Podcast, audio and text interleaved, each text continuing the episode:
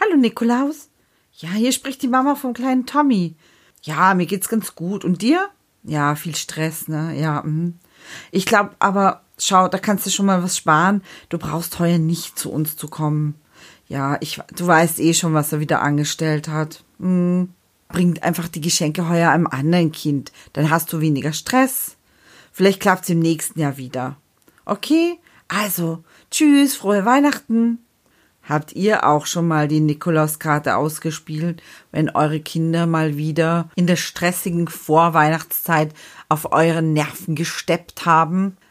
Ich schäme mich ein bisschen, das zuzugeben, aber ich hab's gemacht.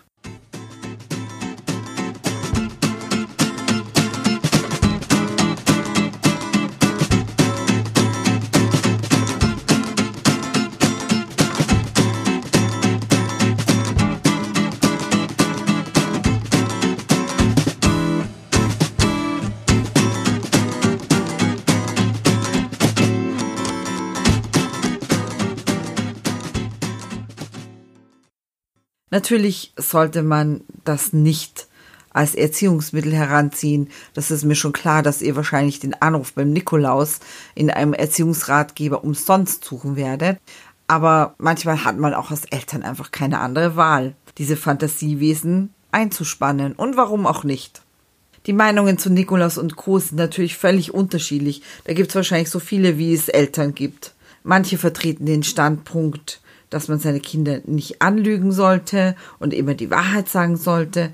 Andere möchten den Zauber der Figuren wie Nikolaus, Osterhase, Christkind oder Weihnachtsmann so lange wie möglich erhalten. Hm, wer hat nun recht? Wie immer. Keiner, beziehungsweise beide. Jeder Erziehungsstil hat seine Berechtigung, solange er dem Kindeswohl nicht schadet. Gut, da könnte man sich jetzt auch wieder drüber streiten, aber machen wir es mal einfach. Aber man sollte auch den Stil des anderen respektieren. Jeder von uns hat einfach eine andere Vorgeschichte oder andere Auffassungen, andere Einstellungen, anderen religiösen Background und daher auch eine andere Haltung gegenüber der Erziehung, die man seinem Kind angedeihen lassen möchte ich gehe mal davon aus, wenn ihr euch auf diesem Podcast wiederfindet, dann wollt ihr auch nur das Beste für euer Kind. Und daher sollten wir den anderen gegenüber auch tolerant sein.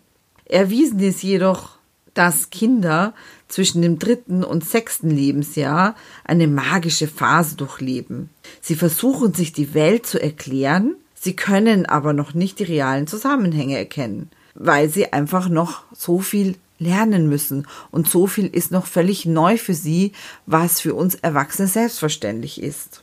Und diese Fantasie können Sie zum Beispiel beim Nikolaus ausleben, bei Christkind, Weihnachtsmann oder wie ihr wisst, die kleinen Kinder stehen alle völlig auf Gryffalo. Das ist ja auch ein Fantasiewesen, das es nicht gibt. Ältere Kinder stehen auf die Vampirschwestern oder ganz zu schweigen Harry Potter und seine Zauberschule Hogwarts. Da ist ja eine ganze Kindergeneration davon fasziniert und auch Erwachsene. Und so können sie eben diese Fantasien ausleben. Und Psychologen sagen auch, dass diese Figuren die soziale und moralische Entwicklung des Kindes unterstützen. Also man kann es nicht ganz wegreden, dass auch diese Fantasiewelten einen positiven Effekt auf unsere Kinder haben. Natürlich kommt es immer darauf an, wie man damit umgeht. Und sie sollten natürlich auch nicht bedrohlich werden. Daher ist vielleicht so ein Anruf beim Nikolaus oder zumindest eine, ein Drohen mit dem bösen Krampus zum Beispiel, das sollte man natürlich nicht machen. Ähm, wenn ich jetzt den Nikolaus oder den Krampus oder den Weihnachtsmann als strafende Einheit darstelle, die dann eben kommt und dem Kind Angst macht, wenn es mal wieder schlimm war. Ich finde, das überschreitet eine Grenze. Und ich habe ja oben schon vom Kindeswohl gesprochen. Das geht natürlich gegen das Kindeswohl, wenn das Kind dann panische Angst entwickelt vor dem Nikolaus oder dem Weihnachtsmann. Kinder sind schon so intelligent, glaube ich, wenn man das ein bisschen humorvoll macht, dass sie dann unterscheiden können, ob das jetzt ein böser Nikolaus, ob sie jetzt Angst haben müssen davor, dass der dann kommt oder ob die Mama den Nikolaus angerufen hat. Weil ich muss dazu sagen, natürlich habe ich danach, nachdem meine Tochter gesagt hat, hoppala, Die Mama hat den Nikolaus angerufen, hat sie mir geschworen, sie wird sich sofort für immer bessern. Und dann habe ich den Nikolaus natürlich angerufen und ihm gesagt, dass sich die Sally entschuldigt hat bei mir und dass sie eben jetzt wieder Geschenke bekommen soll. Und so haben wir das dann gelöst. Ich finde es nicht in Ordnung, wenn andere Eltern ihren Erziehungsstil bei anderen Kindern ausprobieren. Sie können ja gerne mir als Erwachsenem die Meinung sagen, die sie über meine Erziehung haben, aber sie müssen nicht meinem Kind die Illusion rauben über den Nikolaus oder Weihnachtsmann, Christkind, nur weil sie diesen Erziehungsstil nicht praktizieren in ihrem Familienzusammenhang. Zum Beispiel kann ich da auch aus eigener Erfahrung wieder berichten. Als meine Tochter Sally sechs Jahre alt war, äh, ging sie in eine Privatschule und diese Privatschule hat sich sehr in unser Privatleben eingemischt, was manchmal ganz gut war und auch will ich jetzt gar nicht kleinreden, eine tolle Unterstützung war, denn ich bin alleinerziehend und da freut man sich auch. Ich denke auch immer, es braucht ein Dorf, um ein Kind zu erziehen. Daher war ich ganz froh, dass andere Leute da manchmal mitmachen. In diesem Fall war es jedoch so, dass die Direktorin meiner Tochter ganz beinhart erklärt hat, dass es kein Christkind gibt und dass die Mama die Geschenke kauft. Ich habe es nicht sofort erfahren, ich habe nur gemerkt, dass das Weihnachtsfest, als sie eben sechs Jahre alt war, ein ganz schreckliches Weihnachtsfest war. Ich habe nur mitgekriegt, meine Tochter weigert sich ein schönes Kleid anzuziehen, woran sie eigentlich bisher immer recht große Freude hatte. Sie hat sich immer schick gemacht, sich schon Wochen vorher ausgemalt, was sie da anziehen wird zum Weihnachtsfest. Ähm, nicht, dass es mir besonders wichtig wäre, dass sie unbedingt ein Kleid anziehen muss, das ist mir eigentlich völlig egal. Aber es ist eigentlich so, dass wir uns zu Weihnachten halt immer hübsch herrichten und schön anziehen. Also sowohl die Herren der Familie als auch die Damen. Ähm, ob sie jetzt eine schöne Hose anzieht mit einem Pullover oder ein Kleid, das ist mir völlig wurscht. Aber sie wollte halt im Jogginganzug kommen. Da habe ich dann gesagt, nein, das machen wir nicht, weil es ist auch respektlos den anderen gegenüber. Jedenfalls war sie wirklich schlecht gelaunt und hat mit völliger Unlust dann die Geschenke ausgepackt und sich auch nicht richtig gefreut über ihre Geschenke. Und das war so völlig uncharakteristisch für meine Tochter, die eigentlich immer so richtig dabei war bei den Vorbereitungen und der Vorfreude. Und im Nachhinein hat sich dann herausgestellt, dass eben diese Direktorin meiner Tochter erklärt hat, es gibt kein Christkind und es ist deine Mama. Daraufhin habe ich meine Tochter natürlich nicht weiter angelogen, sondern ich habe dann mit ihr darüber gesprochen und wir haben das dann geklärt und sie war wirklich sehr enttäuscht und sehr desillusioniert und diese Dame hat meiner Tochter einfach diese dieses sanfte Hinübergleiten vom Kindsein und von dieser Fantasiewelt ins Erwachsenenleben wirklich versaut. Das muss man mal so ganz hart sagen. Und deswegen rate ich euch, auch wenn es euch nicht passt, mischt euch einfach nicht ein. Es geht euch nichts an. Ihr könnt ja der Mutter oder dem Vater, wenn ihr diese Meinung habt, das dann mitteilen, aber haltet euch da raus, weil das ist, da könntet ihr wirklich großen Schaden einfach anrichten. Nichtsdestotrotz muss das Kind, wenn es dann mal soweit ist, beim Erkennen der Realität begleitet werden damit die Enttäuschung auch verkraftet werden kann. Das habt ihr ja in meinem Beispiel ähm, gesehen. Ich habe Gott sei Dank ein gutes Verhältnis mit meiner Tochter. Wir können immer über alles sprechen und daher haben wir das im Nachhinein auch geklärt. Ich habe einfach ihr gesagt, schau, ich finde es eine schöne Vorstellung, ans Christkind zu glauben. Ich bin natürlich erwachsen und weiß, dass es das Christkind nicht gibt, aber ich würde mir einfach manchmal wünschen, dass es das Christkind gibt.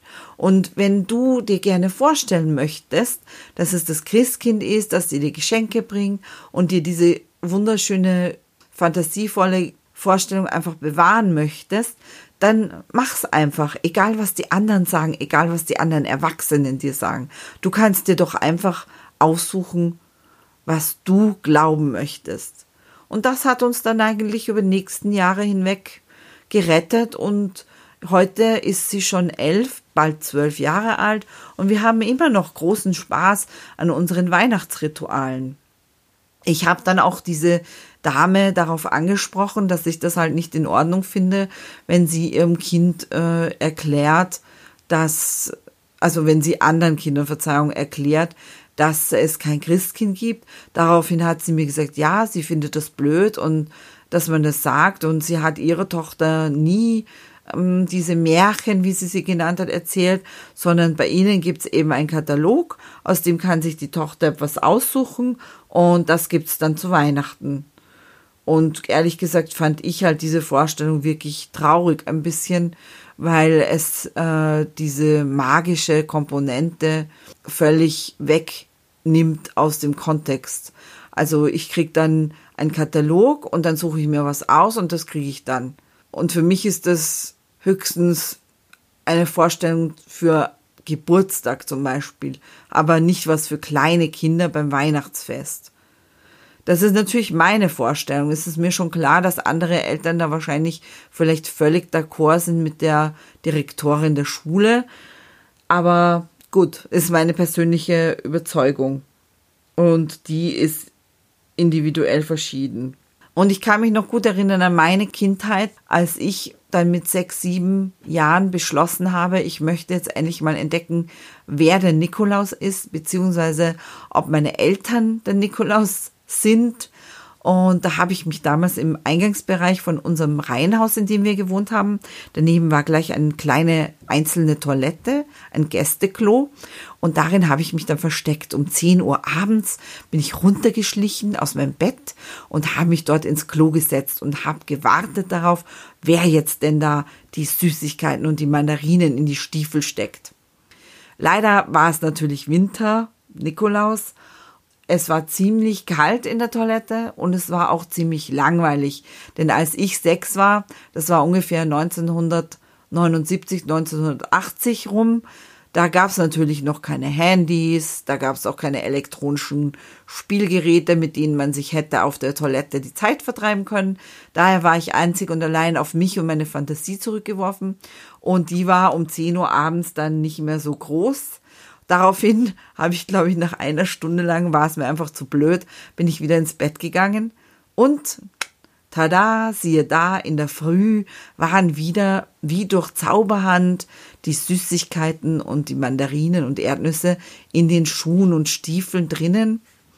Ähm, ich habe mich sehr gefreut, aber ich wusste natürlich nicht, dass meine Eltern prinzipiell ganz früh in Morgengrauen aufstehen und drunter schleichen und die Süßigkeiten hineinstecken in die Stiefel. Was aus heutiger Sicht wahrscheinlich ziemlich intelligent äh, war, weil die Stiefel sind ja nicht hygienisch einwandfrei und haben vielleicht auch äh, ein bisschen ein eigenes Geruchsleben. Und daher ist es wahrscheinlich intelligenter, wenn die Sachen, also die Nahrungsmittel, möglichst kurze Zeit nur in den Stiefeln verbringen, weil sie sonst vielleicht die Gerüche annehmen und das wäre auch nicht sehr appetitlich. Also unsere Eltern waren da schon ganz schlau.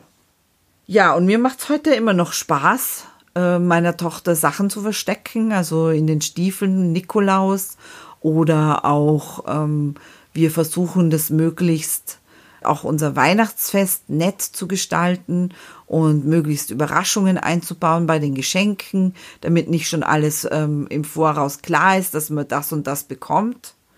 Nur zu Ostern haben wir heuer mal geändert dieses äh, Ritual, weil meine Tochter ist natürlich mittlerweile ein bisschen langweilig, nur den Marienkäfer-Schokoladespuren hinter dem Baum zu folgen.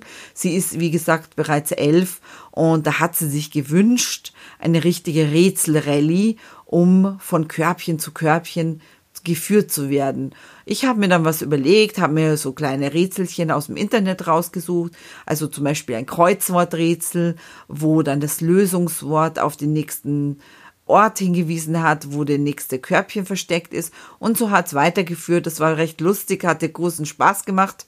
Und das werden wir wahrscheinlich nächstes Jahr wieder machen. Da muss ich jetzt, beziehungsweise heuer, es ist schon 2020, da habe ich ja gar nicht mehr so viel Zeit, muss mir schon wieder etwas Neues überlegen. Und warum nicht? Warum sollte man da den Schlussstrich ziehen und nicht zum Beispiel auch mal bei Weihnachtsgeschenken eine Rätselrallye veranstalten bei älteren Kindern? Oder ein anderes Ritual finden, das dann im Alter entsprechend ist. Denn auch wir Erwachsenen können Spaß und Magie vertragen, gerade zu den Festtagen. Unser Leben wird doch recht voraussehbar und planbar ab einem gewissen Alter. Wir sind alle eingespannt ins Berufsleben und die Realität hat uns schon lange eingeholt. Warum sollten nicht auch wir ein bisschen Magie genießen und Spaß haben einfach an den besonderen Feiertagen? Und das Wichtigste ist doch eigentlich, egal wie man feiert und was man feiert. In den meisten Religionen oder bei den meisten Festtagen geht es um schöne und positive Werte wie Liebe, Hoffnung, Vergebung, Großzügigkeit und Toleranz. Das sollten wir auf keinen Fall vergessen. Zugegeben, manchmal sehne ich mich noch nach der Zeit, wo ein Anruf beim Nikolaus funktioniert hat als Druckmittel gegen meine Tochter, aber ich befürchte, die Zeiten sind vorbei. Naja, uns bleibt noch Hoffnung. Die nächste Generation kommt bestimmt. Zwinker. Ich wünsche euch alles Gute. Passt gut auf euch auf und auf eure Kinder und habt euch lieb. Euer Vampirndl.